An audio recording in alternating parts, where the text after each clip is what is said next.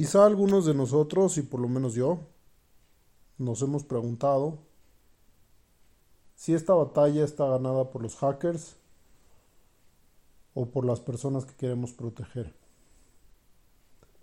Pero los hackers son personas que siempre intentan las mismas técnicas y pocas veces evolucionan. Muchas veces, desde el lado de la industria, se piensa que los hackers siempre están un paso adelante, pero eso es un gran error.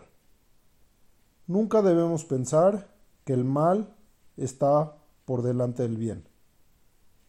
Y los hackers siempre intentan las mismas cosas y muchas veces, yo en lo personal, me he burlado de hackers que no han tenido buenos resultados en sus ataques. La verdad es que no hay que dejarnos vencer y no hay que dar la batalla por perdida.